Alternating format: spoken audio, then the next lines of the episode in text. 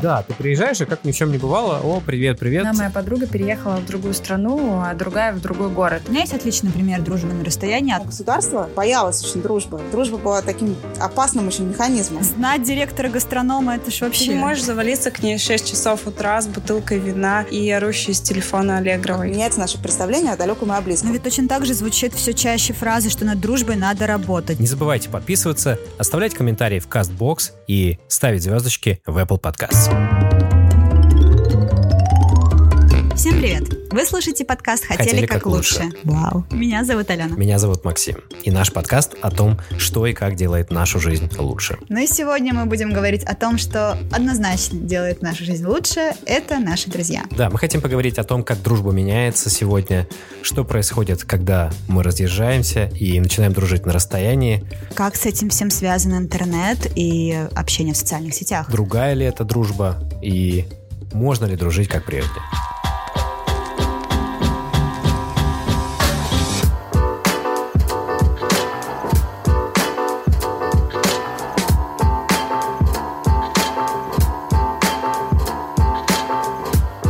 Этот подкаст с человеком, который только что приехал из Будапешта после того, как уже год, больше года прожил там, будучи оторванным от своих друзей. Каково это было, Максим? Дружить на расстоянии это что-то новое, и не всегда понятно, как это делать.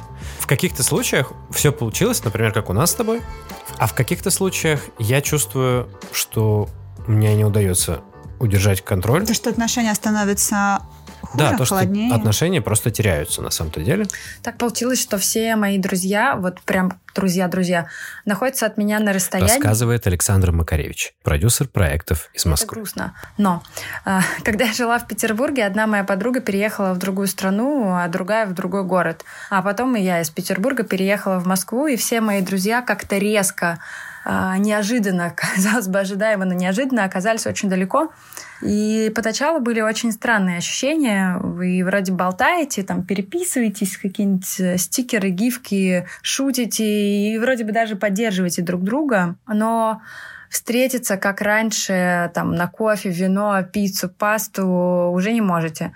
И это прям определенная тоска, это определенное одиночество. Прежний образ жизни, он изменился, и приходится как-то лавировать. А тут еще там ты психуешь, потому что твой друг не написал тебе, как дела, или он психует по этой же причине. Но мне кажется, что дружба, она может выстоять любые разногласия, любую смену обстановки, а, потому что очень важно слышать э, друг друга и самое важное уважать а, выбор твоего друга. У меня есть пара друзей, которые, э, с которыми мы отлично общаемся лично. Мы встречаемся, мы ходим куда-то, мы узнаем, нам есть о чем поговорить. Однако по сети получается так, что они просто не считают общение по сети чем-то важным. И из-за этого у меня есть ощущение, что наша дружба как-то тает. Это не, не единожды пример. У меня было то же самое, когда я в 2013 уезжал в Берлин на полгода просто по обмену на учебу. У меня было похоже несколькими моими друзьями, мы просто переставали общаться онлайн. Но потом ты приезжал, и все возобновлялось буквально оттуда же, где остановилось. Да, ты приезжаешь, и как ни в чем не бывало, о, привет, привет, и такое ощущение, что друг снова друг. А когда ты на расстоянии, у тебя нет возможности понять, а друзья ли вы вообще, если вы не общаетесь. Ты помнишь какие-то классные моменты, у тебя есть что вспомнить, а, у тебя есть определенная тоска и какое-то, ну, назовем это одиночеством, потому что такого же качества друзей у тебя в данный момент нет, скорее всего. Либо они появляются, но это немножко не то. Поэтому это становится какой-то проблемой о том, как работать над этими отношениями, стоит ли над ними вообще работать. У меня есть отличный пример дружбы на расстоянии. Одна из моих самых ближайших подруг живет в Париже. И что самое забавное, она стала одной из моих ближайших подруг, супер близким кругом, как раз-таки, когда она переехала в Париж, и мы стали общаться с ней больше через интернет. Наверное, мало с кем среди моих друзей есть такая штука, которая у меня есть с ней. Мы проговорили правила нашего общения. Точнее, даже это были не то, что совсем правила, мы сказали, что значит то или иное наше проявление в сети. Мы дали друг другу сразу карт-бланш на то, что мы можем ответить спустя какое-то продолжительное время. Иногда, получив сообщение, ты его прослушиваешь и сразу же отвечаешь. Иногда ты можешь э, молчать неделю, но это не значит, что тебе все равно, что ты не уделяешь время. Просто мы дали друг другу возможность отвечать тогда, когда это удобно. Плюс мы с ней выбрали удобный канал коммуникации. Мы договорились о том, что мы общаемся длинными аудиосообщениями через Телеграм. И это вот не те аудиосообщения, которых все бесит. Аудиописьмами. А это аудиописьма, это такие аудиодневники, их действительно очень интересно переслушивать. Вам мы в можем... подкаст «Перемотка». О, да. Мы можем в течение 30-40 даже минут или рассказывать о чем-то, что у нас произошло, рассуждать о том, что такое женственность, что такое сексуальность и прочее, прочее, прочее. Рассказывать друг другу про наши путешествия. Это такие прям мини-путеводители по городам. Вот как раз сейчас э, Оля закончила рассказывать мне про свои каникулы в Италии. Это ну, действительно такой, как как аудиокнига. Вот это вот все в комплексе создает действительно такую ценную, такой ценный контакт, такую ценную связь, которую я очень ценю, и мне совершенно все равно, что Оля от меня очень далеко. Это один из самых близких моих друзей. И забавно, что этим летом она приезжала в Петербург, всего лишь на один день нам удалось с ней встретиться, и это был день, который мы целиком с утра и до полуночи провели вместе. И это было супер качественное общение. Это, мы старались вот максимально выжить из этого дня. Не страдает никак наше качество общения. Наоборот, оно стало лучше, оно стало более заботливым друг о друге, более доверительным, более нежным, более трепетным. И это, Это классно. интересно. А, у меня есть совершенно обратный опыт. У меня есть двое друзей, с которыми общение по сети складывается скорее одноформатно. То есть я готов общаться с ними по сети, потому что у меня нет другой возможности, на самом деле, я нахожусь вдалеке. А они не оценивают это общение как что-то ценное, и допустим, на вопрос «Привет, как дела?» или на какие-то ссылки и сообщения, они либо вообще не отвечают, либо просто отвечают, наверное, не так, как я это ожидаю. Это, наверное, связано с тем, что мы по-разному оцениваем, э, что мы хотим от отношений, от, от этой дружбы, от такой. Что вы ожидаете друг от друга? Да, но лично я никак не могу проверить, а что человек думает, когда видит от меня а, какой-то акт коммуникации по сети. Я не могу посмотреть э, или позвонить Сейчас мы вообще никому не звоним, это просто не принято, да? Это возмутительно. А, я никак не могу проверить, а что он думает. Если я ему напишу, а что ты думаешь по поводу того, что я тебе пишу вот такие длинные сообщения или так далее, Странно это будет немножко глупо. Поэтому мой опыт дружбы на расстоянии, он немножко странный. Я вижу в нем проблемы. Я думаю, здесь есть о чем поговорить. Дружба на расстоянии — это мой крест. Рассказывает Соня Миханошина, бывший кредитный аналитик, сейчас волонтер в В Эстонии. 2008 году я переехала из своего родного города Хабаровска в Санкт-Петербург для того, чтобы поступить в институт. Казалось, что мои друзья, они остались там за 8 тысяч километров. Это было очень тяжело. И в то время еще не были развиты социальные сети, у нас у всех были дурацкие телефоны. И дружба превратилась а, в какие-то поздравления по праздникам, днем рождения, и все. Но самый сложный переезд а, в плане фильтра друзей был из Петербурга в Москву. А когда мы только приезжали, мы обещали друзьям, что мы будем приезжать, навещать их. Они нам не особо верили, но После переезда мы приезжали в Петербург каждые две недели. И получается, что мы виделись с друзьями даже чаще, чем тогда, когда мы жили в Питере. Хорошая штука в том, что сейчас наши друзья потихоньку перебираются из Петербурга в Москву. Москва резиновая, но она абсолютно не предназначена для спонтанных встреч с друзьями. Если вы живете на одной ветке метро, но в разных ее концах, это уже дружба на расстоянии. Конечно, это отстойно, когда твоя лучшая подруга живет в другом городе, и вы сообщаете какие-то важные новости друг другу в Телеграме. И ты не можешь завалиться к ней в 6 часов утра с бутылкой вина и орущей с телефона Аллегровой. А еще есть ревность. Да, ты видишь, как вместо тебя появляются другие люди в жизни твоих друзей. И они классные, они действительно очень классные, но черт побери, когда-то на их месте был ты. Но несмотря на все эти сложности, это очень здорово знать, что в каком-то другом городе тебя ждут ровно как и ты ждешь их.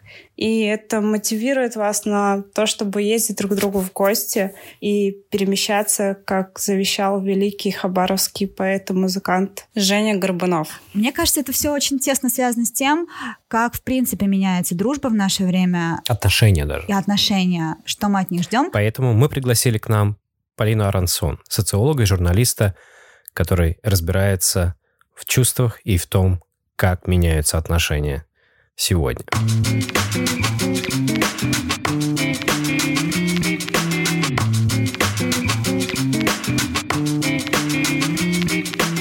Полина, спасибо, что присоединились к нам. Мы решили поговорить о дружбе, о том, как она меняется, потому что мы поняли, что это влияет просто на нас. Mm-hmm. Мне кажется, сейчас все начинают об этом думать и о том, как понятие современной дружбы меняется, и как оно меняется от, от того, что у нас есть сейчас, и как оно было у наших родителей, как и ее показывали, например, в сериале «Друзья», я не знаю. Это все разная дружба или э, это какая-то одна и та же? Я думаю, что то, что показывали в сериале «Друзья», и то, что было у наших родителей, это уже само по себе было совершенно разной дружбой.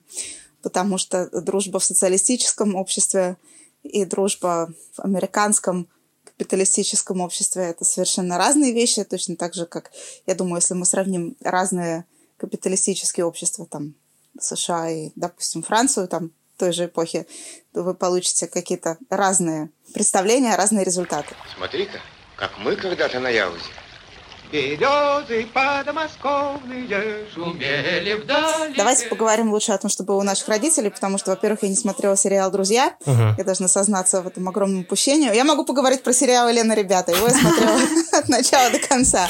Я э, специально посмотрела исследование, которое проводил Владимир Шлепментох. Это такой очень известный а, советский социолог, который уехал в конце 70-х в Америку, он писал как раз про дружбу. Он был один из очень немногих э, социологов советских, который этой темой занимался. И писал как раз много о том, что э, в советской социологии тема дружбы, она была мало изучена. Во многом потому, что само государство uh-huh. боялось очень дружбы. Дружба была таким опасным очень механизмом. И вот Шлепентох уже, когда приехал в США, он сравнил данные социологических опросов, э, которые касались дружбы в Советском Союзе и в Америке.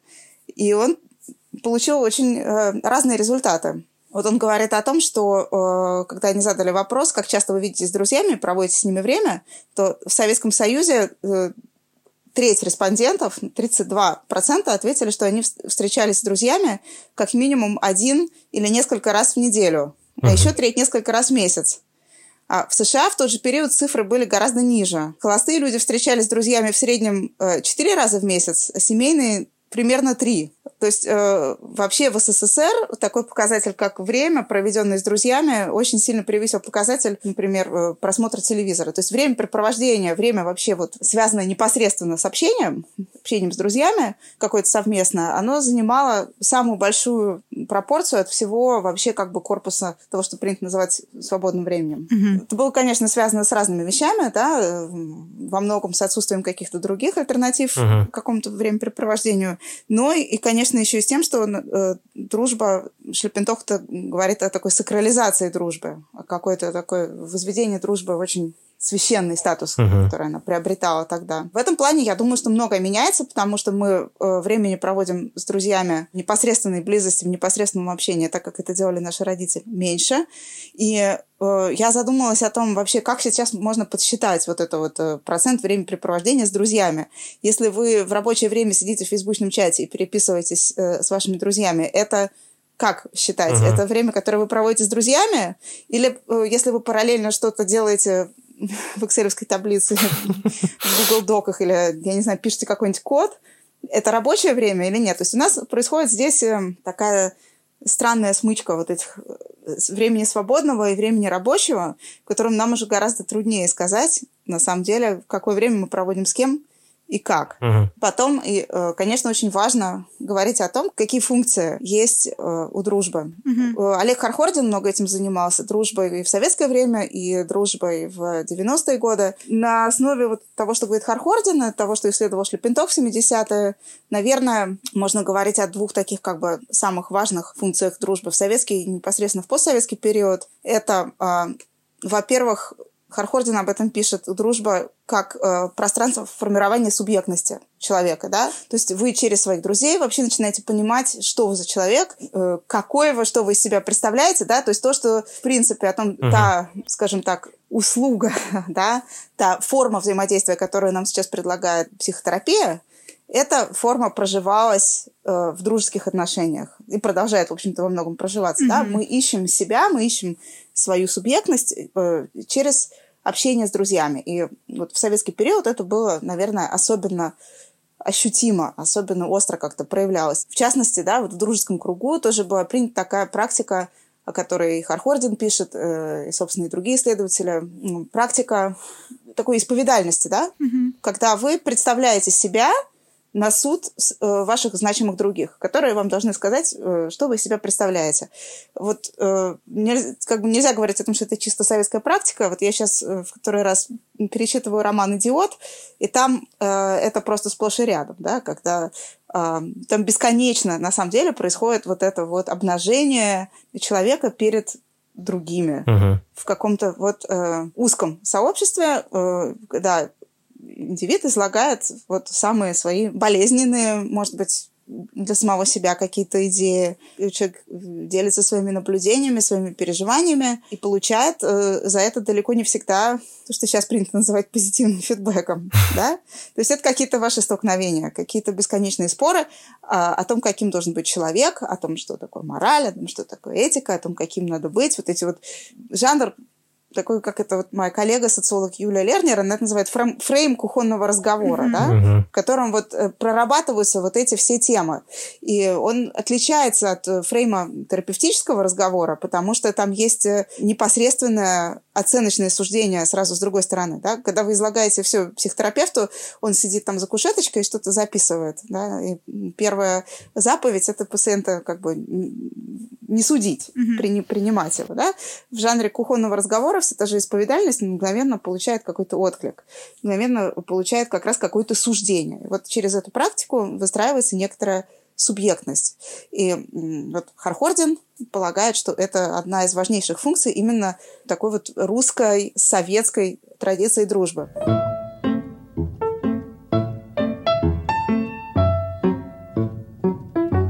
Вторая функция очень важная, о которой писали тоже уже многие социологи, это дружба как форма ну, приобретения социального капитала, и не только социального, потому что в советские времена, да, в условиях э, тотального дефицита, дружба приобретала еще и инструментальную функцию доступа к каким-то жизненно важным ресурсам. Тот же нетворкинг только в Советском Союзе. Да, тот же нетворкинг, только в Советском Союзе. Но в Советском Союзе он назывался Блад, да, а не нетворкинг. Он мог называться как-то еще, но в целом дружба помогала строить неформальные сети, которые подрывали систему надзора и советскую дисциплину. Дружба выступала как основа теневой экономики во многом, как первичная форма и система обмена ресурсами. Ты стоишь столько, сколько могут сделать что-то для тебя твои друзья. Ну, не имей 100 рублей. Знать директора гастронома, это ж вообще... Ну, здесь, э, конечно, есть различие между тем, что в социологии называется сильными и слабыми связями. То есть ваши сильные связи – это непосредственно люди, с которыми вы близко знакомы, э, с которыми у вас есть сильная эмоциональная связь. Во многом это, может быть, ваши родственники, да? Но это вот первичный круг общения, самый Мгм. близкий. Мгм. Слабые связи – это все, что выходит э, за пределы этого круга.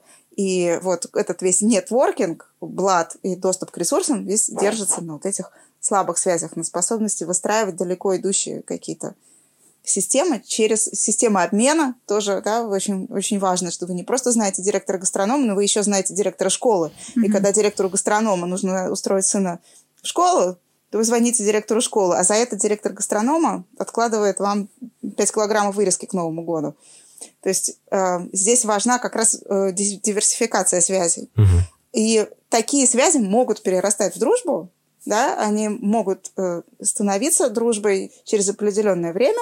И в этом случае тогда вот этот как бы э, модус обмена, ну даже если он сохраняется, он перестает быть главным. Угу. На первое место выходит что-то другое. А вот э, как раз про вот это что-то другое и про то, как это все менялось. То есть меняется формация, меняется восприятие, меняется, наверное, восприятие еще этой дружбы каким-то образом. То есть происходит какая-то эволюция. Угу. А, а как, как социология смотрит на вот, эволюцию дружбы? Эм, я должна сказать, что я сейчас немножко влезу на территорию своего коллеги Виктора Вахштайна, потому что вообще эм, у него есть э, замечательные размышления, замечательные лекции на тему социологии далекого и близкого. И когда мы говорим о дружбе на о том, как эволюционирует дружба, то мне кажется, очень важно э, ее помещать вот в этот контекст как меняется наше представление о далеком и о близком. Uh-huh. человек эпохи раннего модерна и до модерна жил с миропредставлением, в котором физическое пространство, вообще пространство повседневного полностью совпадало с пространством социальным. Все, что было вам вот вам доступно, это было и было вашим близким, да, вы жили в, в окружении близких вещей, которые вам там доставались от э, ваших родных, uh-huh, там, от ваших uh-huh. предков, да, вы жили в, в окружении близких людей, которых вы даже при большом желании не всегда могли поменять, а от них избавиться, их забыть, и ваша повседневность и была основной сферой вашего общения. Далекое, то, что было от вас реально социально и географически отдалено, было практически недостижимым. Mm-hmm. Вот, на самом деле, э, роман «Мадам Бавари», он весь про это. Мадам Бавари постоянно пытается э, вырваться из системы, в которой она находится, да, она выр- пытается вырваться из круга своего близкого, она пытается вырвать, вырваться во что-то далекое. Mm-hmm угу. социально далекая, она за это оказывается наказана жестоко. Потому что человеку той эпохи э, губу раскатывать на то, что ему недоступно, невозможно. С урбанизацией с индустриализацией все это сильно очень меняется, да, угу. и у нас э, нередко далекое и близкое вообще сливаются вместе, а то и становятся вообще как бы они друг друга заменяют, меняются местами. То есть наша повседневность сегодня в очень большой степени состоит из взаимодействий с людьми, с системами, с институтами, которые от нас находятся очень далеко, как социально, так и географически. Тем не менее, мы вот в этом живем, мы коммуницируем, и мы придаем этому общению большую ценность. Это тоже немножко ответ на ваш вопрос, mm-hmm. да, теряет ли такая коммуникация ценность. А, это зависит, конечно, от мнения самих субъектов этой коммуникации, но если вы э, сами подумаете о том, с кем вы общаетесь в течение дня, как вы общаетесь, то вряд ли вам придет в голову идея о том, что вот ваша переписка с... Э, вот, Максим, ваша переписка с друзьями из Санкт-Петербурга, из Будапешта, что это какая-то неценная вещь, да? Ценность сохраняется, несмотря на то, что э, возникает какая-то географическая дистанция, возникает какая-то опосредованность этой коммуникации.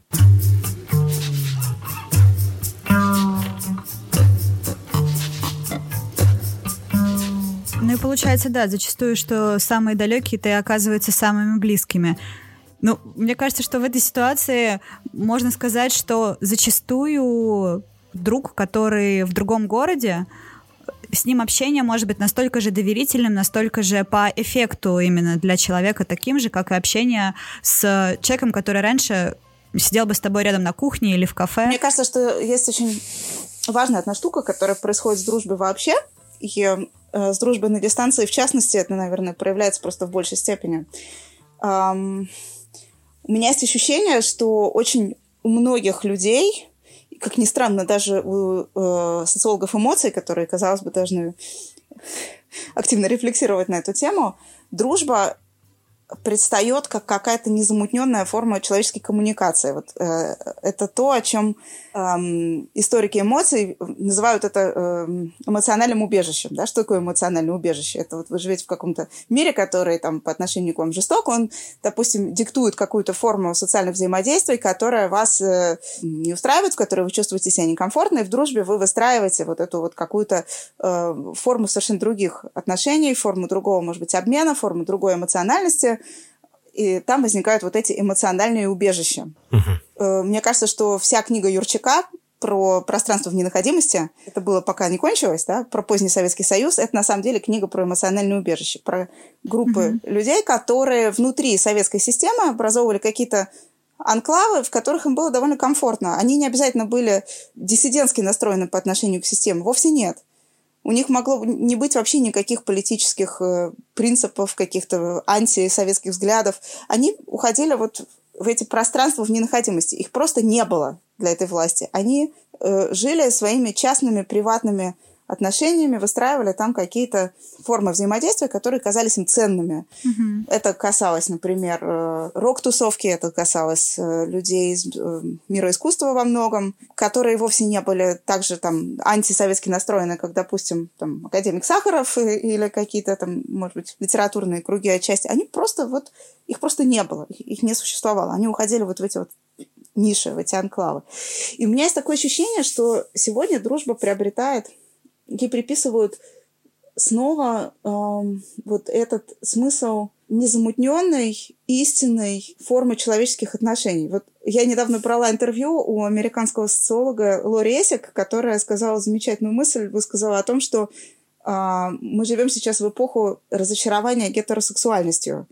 Ну, как бы вот мир вообще вот гетеросексуальной романтики, гетеросексуальной любви mm-hmm. нас разочаровал. Mm-hmm.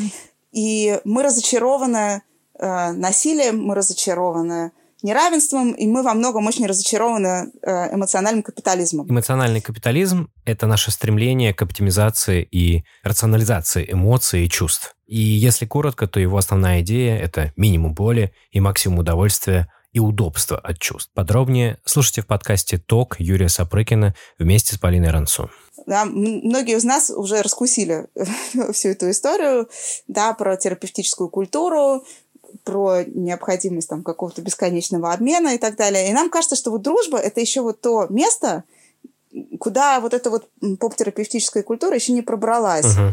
И там мы еще выстраиваем истинные отношения, там мы еще, может быть, э, можем общаться языком неопосредованным, какими-то терапевтическими терминами. Мы там можем действительно вывалить э, свою душу, не думать о том, нашли ли мы себе правильного партнера или неправильного партнера, да, и удивительно, что совершенно великий социолог э, эмоций всех времен и народов Ева Илус написал по этому поводу громадную статью в газету «Хаарец» uh-huh. а, о том, что а, вот именно ее основной пафос в том, что дружба — это и есть та форма человеческого взаим- взаимодействия, которая как бы может нас спасти от идеологии эмоционального капитализма, рыночного представления об эмоциях, э, самооптимизации и так далее. Uh-huh. Меня эта статья очень сильно удивила, потому что эм, такое ощущение, что она написана человеком совершенно не рефлексирующим по поводу состояния эмоциональной культуры. То есть это, это такой, как сказать, э, вот этот вот попытка убежать в дружбу из любви, это, это, это такой, как сказать, это такой условный рефлекс. Вот в любви нам как-то... Не повезло. Слишком, mm. слишком высокие ставки в любви, да? Mm-hmm. Нам все время вот э, говорят о том, что в любви ставки очень высоки на нее уже возлагаются такие огромные надежды, и она связана с такими огромными рисками, что дружба кажется безопасным пространством, пространством вот этого вот самого эмоционального убежища. Но мне кажется, что это совершенно не так. Я с Илуз в этом плане совершенно не согласна. Именно потому, что мы ищем в дружбе эмоционального убежища, она становится для нас тоже связана с очень большими рисками, с очень э, глубокими переживаниями. Uh-huh. Чем больше мы будем хотеть туда убежать от чего-то, тем больше она будет становиться для нас вот этим тоже пространством риска. Ровно, собственно, это произошло с любовью э, в период э, романтизма, да, когда произошло, скажем так, изобретение романтической любви, как связи между двумя независимыми суверенными индивидами, где-то там вот в XIX веке, да, когда любовь, понятие брака и понятие любви, как бы они, как сказать, сначала отделились друг от друга. То есть любовь потеряла свою эмо- э, экономическую составляющую. Брак превратился не в слияние двух форм капитала, а в слияние двух э, душ, да, двух эмоциональных субъектов. Mm-hmm. И в этот момент начались все наши трудности, трудности модерна в понимании, что такое любовь, начались вот э, те риски, которые мы сегодня связываем с любовью, началось все то, от чего мы теперь хотим убежать. Так вот, у меня есть ощущение, что мы сегодня с дружбой начинаем проводить э, какие-то похожие манипуляции. Дружба теперь становится тем местом, куда мы вкладываем очень много каких-то ожиданий, местом, где вот мы ищем какую-то заботу, какую-то душевность, какое-то тепло, любовь нас разочаровала, в любви страшно, опасно, для нее надо все время над собой работать, себя оптимизировать, там очень много травм, там э, формы близости, которые там возникают, кажутся нам опасными. Вот, казалось бы, дружба — это то место, где э, этого не будет.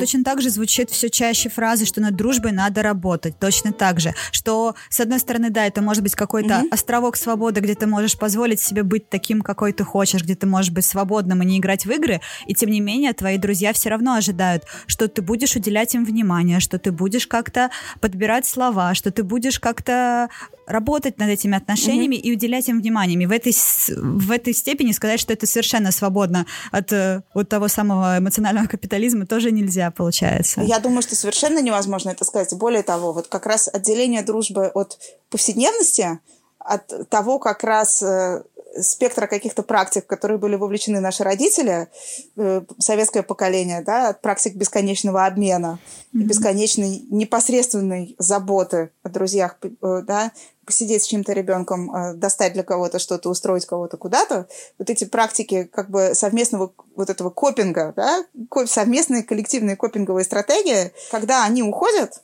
и уходят они во многом из-за того, что мы оказываемся пространственно разделены, вот это близкое у нас на глазах трансформируется, превращается в далекое, и дружба превращается в чистую эмоцию. Mm-hmm. И ожидания от дружбы становятся очень высокие именно в плане эмоциональной поддержки. Потому что нам уже не надо, э, в принципе, даже денег друг у друга занимать. Да, есть еще, конечно, сообщества и регионы, где люди скорее попросят денег друг у друга. Uh-huh. И там, как Вахштайн тот же говорит, да, в Дагестане кредитная система обречена. В других местах она не обречена, потому что там уже вот эти институты модерна гораздо глубже в общество проникли. Мы уже не обязательно будем занимать у друзей денег, мы уже не обязательно через друзей будем э, организовывать нашу повседневность. Чего мы от них хотим? Мы хотим от них э, того же, чего в XIX веке апологеты романтизма хотели от любви. Ну да, ты скорее... Чистые эмоции. Ты скорее позовешь Uber, чтобы отвезти тебя в аэропорт, но ты обидишься на друга, если он тебе не пожелает хорошей поездки, когда ты в Инстаграме выложишь фотографию из аэропорта. Мы ждем уже именно эмоций, чем вот какой-то да. физической. Да, я, я думаю, что происходит вот эта именно трансформация, ожидания от дружбы, какого-то э, постоянного притока эмоций, и совершенно не случайно за последние пару лет э, термин «токсичный» проник как раз и в сферу дружбы. Теперь появился еще термин «токсичные друзья». Раньше mm-hmm. мы говорили о токсичных родителях и о токсичных любовниках. Э, теперь выясняется, что бывают еще и токсичные друзья. Ну, токсичные друзья, они плохи, плохи тем же, чем и плохие и токсичные родители и любовники. Они, значит, каким-то образом блокируют ваш личностный рост, э, вызывают у вас негативные эмоции, да, то есть э, токсичный друг – это не тот друг, который не достанет вам путевку или не посидит с вашим ребенком. Токсичный друг – это именно тот друг, который вызывает у вас какие-то негативные эмоции, как бы сдерживает то, что по психологии принято считать личностным ростом. И я думаю, да, что вот э, дружба на дистанции, она именно, она имеет очень высокую степень интенсивности, потому что она про обмен эмоциями. Зачем она тогда вообще нужна? Что вы еще можете сделать на, на дистанции? Работает ли, как вам кажется, в современном мире вот этот вот момент, когда ты держишься за отношения, когда вроде бы вас уже ничего не связывает, раньше вы ходили каждый день в кафе, вы там могли встречаться, гулять в парке, а сейчас вы находитесь на разных э, уголках земли, но вроде ты помнишь, что это твой близкий друг, и вроде у вас уже даже mm-hmm. нет общего контекста, который вас объединяет. Э, очень часто вот э, друзья уезжают, говорят, что я просто боюсь отпустить этого человека. Я понимаю, что мне не о чем говорить, у нас с ним совершенно разные бытности. Mm-hmm. У него один распорядок дня, у меня другой. У нас с ними разница во времени, он вообще не понимает моих историй, он... Он, мы уже живем в совершенно разном контексте, и тем не менее я за него держусь. Вот пару друзей которых я спрашивала на тему того, как у вас дружба на расстоянии, рассказывали такие истории, что естественным путем все это умирало, и тем не менее мы очень долго держались друг за друга. Ну, я думаю, это связано именно с тем, что мы э, все равно устроены так, что нам вот удобнее воспринимать свою повседневность в терминах вот этой близости, да, вот то, о чем мы говорили в начале, когда ваше социальное пространство накладывается на ваше физическое пространство. И когда эти две вещи начинают так вот разъезжаться, угу. то это абсолютно естественная реакция, мне кажется, держаться за то, что вот уехала угу. куда-то, да, а, потому что ваш мир, он иначе начинает э, э, трещать по швам. Но если в этой дружбе, как мне кажется, э, исчезает из нее вот этот эмоциональный компонент, то она тогда действительно обречена. Ну да, ну вот вы, вы сказали, получается, что интенсивность сейчас очень высокая. Это логично, что социальные сети, они делают эту коммуникацию дешевле, то есть нам гораздо проще сделать какой-то, написать какой-то комментарий mm-hmm. или еще что-то. Но вот этот вот кухонный разговор, как будто бы не повторить по сети. А не снижает ли это вот это качество а, общения, которое существует, и, соответственно, и дружбу? Ну, мне кажется, что во многом кухонный разговор переселился в сеть и приобрел какие-то новые черты в связи с этим. Я как минимум два раза в день угу. вижу у себя в ленте какие-то исповедальные посты. А вот теперь вы себе, дорогая лента, сядь и послушай. С 15 лет я страдала от депрессии, и вот теперь я расскажу вам про этот опыт. Или дорогая лента, я не хотела тебе рассказывать, но оказывается, мои родители токсичные люди. И я уверена, что вы знаете, о чем я говорю. Ну, да? Да? То есть э, вот эта форма э, исповедальности, которая практиковалась на кухнях, нам социальные сети предоставляют возможность ее вынести э, на гораздо больше. То есть вот эта арена исповедальности, угу. она становится гораздо, гораздо больше и гораздо шире. Поэтому говорить об ее исчезновении мы не можем. И в этом плане как бы она тоже не терапевтичная в том смысле, что мы получаем мгновенно какой-то фидбэк, да, то есть э, там э, речь не идет о том, что вас просто вот примут такой, какой вы есть, а тут же начинается э, как раз какое-то обсуждение, какие-то выработка каких-то ценностей, каких-то установок прямо непосредственно вот uh-huh. у вас на глазах, буквально в смысле слова. И в этом плане разного рода шитстормы это очень интересное э, явление, потому что они же вызывают целую цепь расфренживаний. Я думаю, что вот э, практика расфренживания в социальных сетях, она не менее важная, чем практика зафренживания. Uh-huh. Потому что то, как вы фильтруете там э, свои знакомства, как вы фильтруете свою сеть, и особенно, когда э, это происходит публично, когда вы заявляете во время какого-то шитсторма, вызванного либо вашим собственным постом, это вот самым вашим потоком исповедальности, какой-то, каким-то признанием, каким-то заявлением, или это происходит, там, это связано с вашим участием в чьем-то другом высказывании, да, вашей реакции на это другое высказывание, если вы заявляете публично, что теперь с Васей Пупкиным я больше не во френдах, и кто с ним во френдах, тот мне тоже больше не френд, это у нас прямо на глазах переходит вот переконфигурация вот этих э, форм близости вот этой вот uh-huh. социальной сети. Uh-huh. И мы можем видеть, э, как вырабатываются вот эти э, новые ценности. Потому что практика расфрендживания, она же вообще не предназначена для публичности. Когда вы с кем-то вступаете э, в дружбу в социальных сетях, это публичный акт. Эм, да, социальные сети сообщают другим пользователям о том, что вот теперь э, Максим и Полина друзья. А если я Максима отфренжу, то об этом буду знать только я, и Максим, может быть, об этом узнает через полгода. Совершенно случайно. То есть алгоритм сети не сообщает человеку о том, что его отфрендили. Это uh-huh. Все об этом знают. Но вот когда вы публично делаете это заявление, это скандал в гостиной. Такая вот форма социальности. Это ведь очень забавно, что зачастую даже какие-то журналисты начинают раска- раскапывать. Ах, вот они там раньше были друзья в соцсети, теперь друг от друга отписались, наверное, они расстались, наверное, они там все близится к разводу. Ну, то есть действительно как такая новая форма социального заявления появляется. Ну, в принципе, я думаю, что если вернуться снова на такой макросоциологический уровень, да, как бы вот два есть э, фундаментальных понятия в социологии это общество и сообщество. Mm-hmm. И то, что мы видим с распространением социальных сетей, это и есть такое вот проникновение сообщества в общество. Общество от сообщества характеризуется тем, что там все э, контакты непосредственные, там все контакты э, личные, то есть сообщество держится на вот этих вот э, на, на персональных связях, там нету социальных институтов, которые эти связи каким-то образом бы регулировали. Там, в общем, по сути дела, нету функции насилия со стороны какого-то третьего лица, там, третьего какого-то субъекта, э, там нет какой-то судебной функции, то есть сообщество, оно вот как бы разбирается само с собой, mm-hmm. по своим собственным понятиям, да, сообщество живет по понятиям, общество живет по законам.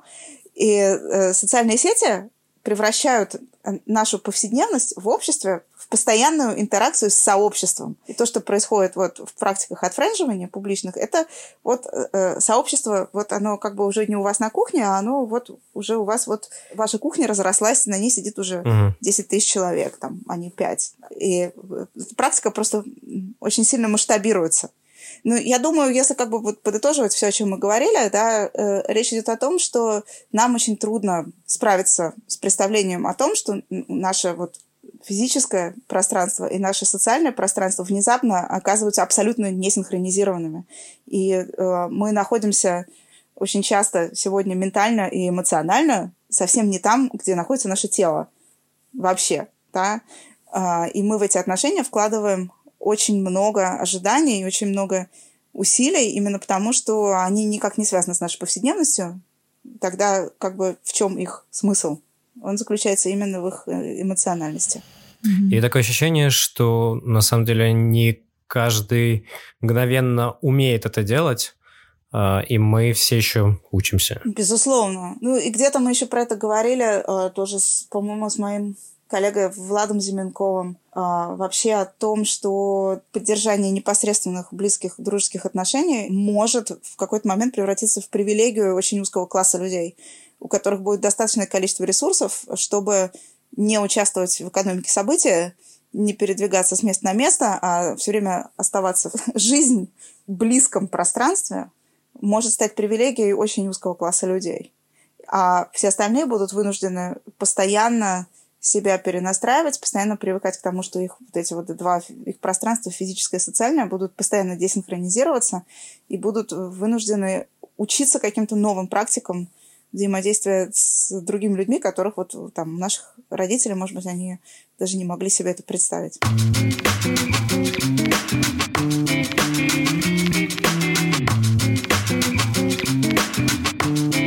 Кажется, что все в сети как победивший концепт, это, наверное, правильно с точки зрения э, общества какого-то современного, но это не совсем относится к моей жизни, потому что у меня лично это не так.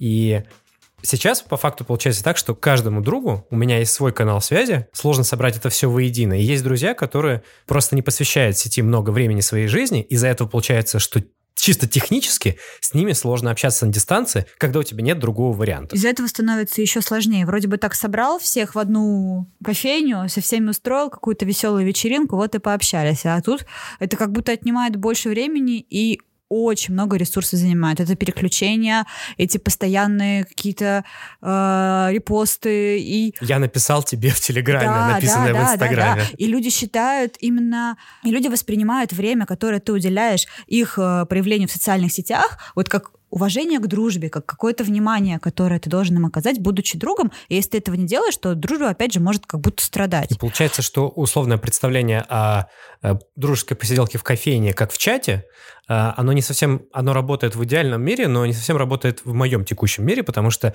э, у каждого свой чат, у каждого канал, и отсюда технологии, они как бы расслаивают вот это общение с теми, с кем ты можешь лично встретиться и с теми, с кем ты можешь поддерживать контакт постоянно. Плюс я замечаю, что какие-то люди ведут себя в сети совершенно не так, как они ведут себя в жизни некоторые кажутся слишком сухими, они э, коротко отвечают, на самом деле, может быть, их просто бесит писать, они не любят набирать текст, плохо излагают свои мысли письменно. Кто-то присылает тебе голосовые сообщения. Иногда это работает, и это удобно, и это классно, а иногда это просто дико раздражает.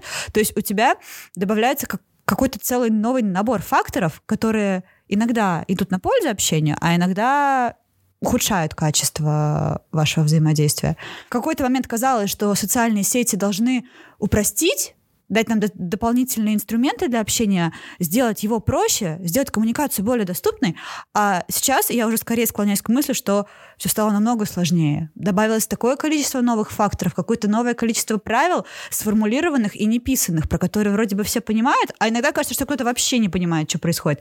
Этика общения в чате. Как быстро отвечать на... Насколько, насколько быстро часто реагировать. Да, да, да. Иногда ты об этом договариваешься. Кстати, для, на мой взгляд, это хорошая идея попробовать договориться с друзьями друзьями о каких-то правилах. Как один друг пишет мне иногда что-то э, в сообщении, и потом буквально через там три минуты пишет «Макс» вопросительного знака. И я иногда, с одной стороны, понимаю, что мы друзья, я хочу им ответить побыстрее, но я сейчас не могу, и я чувствую дискомфорт от этого. А иногда э, я прям таки не понимаю, а почему вообще я чувствую себя, чувствую себя неудобно, да, и получается, что такая дружба требует какой-то институционализации с, твоей, с вашей стороны. То есть вы должны о чем-то договориться, и это некоторые этого как бы не умеют. То есть, опять же, получается, что вы должны работать над вашими отношениями. А дружба, как мы поговорили об этом до этого, что это как бы какая-то вещь, которая, в которую мы более верим, свободная, что она более свободна от давления. Я считаю, что проговорить и установить не правила, а скорее, наверное, объяснить, что ты имеешь в виду, поступая в сети так или иначе, это важно. Что если ты не ответил в ту же секунду, это не значит, что ты игнорируешь человека или то, что ты не ценишь и не уважаешь то, что он написал. Если мы говорим про какую-то догов... «давайте договоримся», то получается, что мы вносим формализм в дружбу, которая по факту должна быть свободной, мы должны друг друга понимать. Просто хочется, чтобы человек все понимал без слов. Ты от друзей ждешь, что они считают на уровне эмоций э, то, что ты вкладываешь э, в любой акт коммуникации с ними.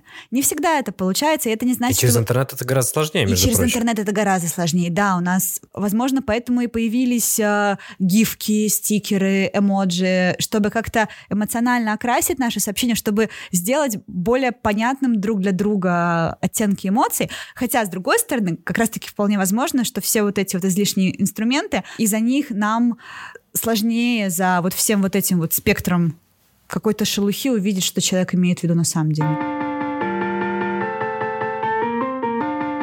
У меня на этот счет есть мысль. Я не до конца понимаю, насколько она верная, но мне кажется, э, современным российским парням тяжелее друг с другом обмениваться эмоциями из-за каких-то, ну, назовем это, скрытых гомофобных представлений, потому что чем больше ты э, высказываешь эмоций, тем кажется ты менее мужественным.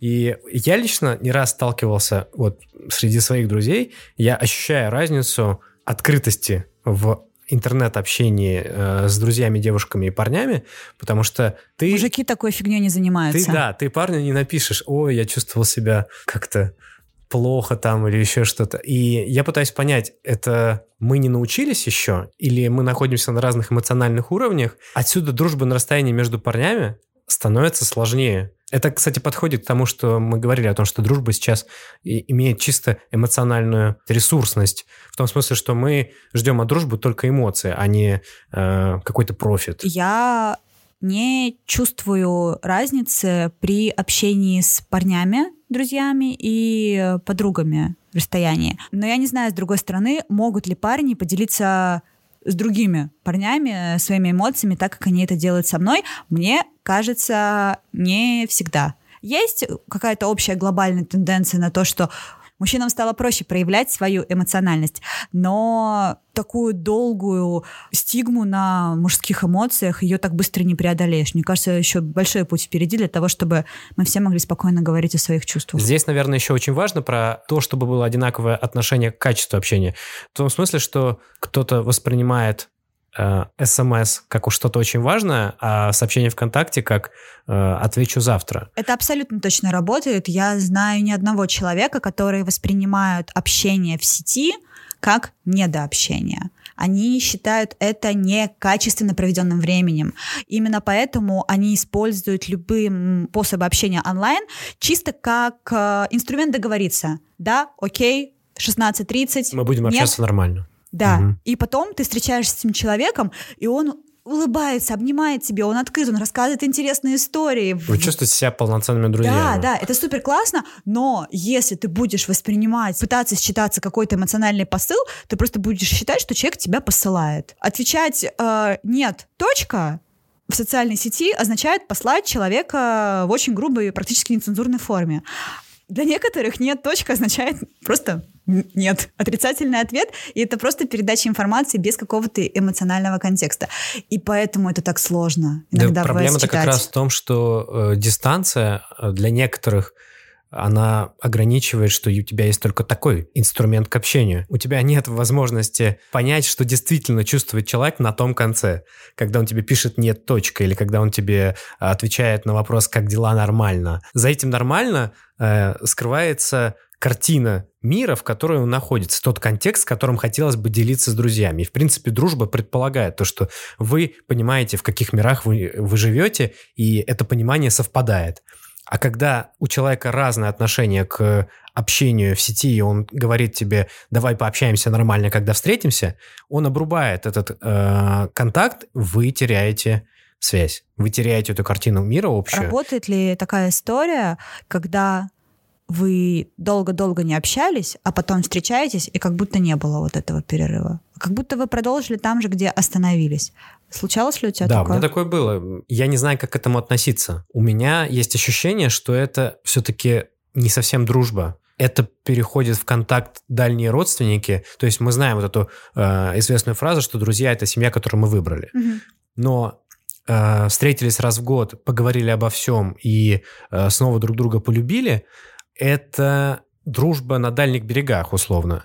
То есть, когда этот человек по-прежнему наш друг, мы что-то пережили вместе, э, какие-нибудь дальние одноклассники или коллеги, с которыми мы пять лет работали там э, за соседним столом, это работает так, но э, можем ли мы это считать дружбой, это вопрос. Но этот человек, он просто не сможет удовлетворять на регулярной основе твою потребность в каком-то общении со знаком плюс. Вот в каком-то позитивном опыте коммуникации. Так что, наверное, действительно, это друзья, но какие-то другие друзья, что ли. После разговора с Полиной подумала, чего я ожидаю от своих друзей, и для меня работает абсолютно точно, что друзья мне нужны для того, чтобы получать эмоциональную поддержку. Что для меня не актуальна дружба, чтобы что-то получить, какая-то корыстная составляющая. Наверное, единственное, что я могу вспомнить как корыстная составляющая дружбы, это мне иногда нужна компания для похода в ресторан, для похода в кино. Когда мне хочется посмотреть какое-то место, где, куда неудобно идти одной, мне нужен компаньон, мне нужен какой-то спутник.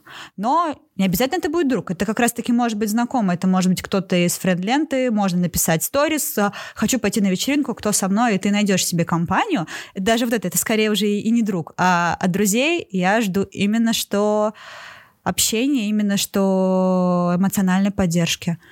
Так что да, наверное, поэтому для меня дружба на расстоянии, она работает. Но то, что вот я вначале рассказывала про те правила, которые мы с моей подругой Олей придумали друг для друга, получается, что я во всех отношениях со своими друзьями, неважно, где они находятся, получаю эти классные эмоции. Поэтому для меня ценны эти люди, и поэтому для меня не важно расстояние между нами. Эмоции вместо функциональности. Да, может быть, мы еще, конечно, попросимся к другу переночевать, если мало ли у нас так сложатся обстоятельства, но уж скорее точно мы вызовем Uber, чем а, попросим друга нас куда-то подвести. Наверное, дружба на расстоянии, работает или нет, все-таки также зависит, по-прежнему еще зависит от того, инвестируешь ты в нее время или нет. Потому что ты можешь, находясь в одном городе со своим другом, инвестировать время в встречи, а с сетью, с вот этой дистанцией, ты должен инвестировать время в том, чтобы не только получать, но и давать что-то. И так как мы находимся на дистанции, то это должно происходить через сеть. И для некоторых людей это является барьером, для кого-то, кто-то уже перешел в сеть как в какое-то продолжение себя, для них это абсолютно естественное действие взять и написать, снять, сфотографировать, отправить, поделиться, залайкать. Все это является какой-то естественной а, средой дружбы. Действительно, наверное, в дружбе валюта — это время которое ты уделяешь человеку. Это то, что мы ценим, независимо от того, общение По это онлайн или офлайн. Спасибо, друзья, что дослушали нас до конца. Это был последний выпуск подкаста «Хотели как лучше». Точнее, последний выпуск этого сезона. Ты сейчас правильно поправился, потому что я испугалась сначала. Но да, друзья, нам нужен небольшой перерыв, и мы вернемся к вам уже в феврале 2020 года. Спасибо всем, кто ставил звездочки в Apple и оставлял комментарии, а еще всем, кто добавился к нам в чат и Привет наши ребятам из сети. чата, вы классные, и мы будем продолжать там общаться, и время до февраля пролетит очень-очень быстро. До скорых встреч, друзья. Всем пока. Всех с Новым годом. До встречи в 2020. Пока.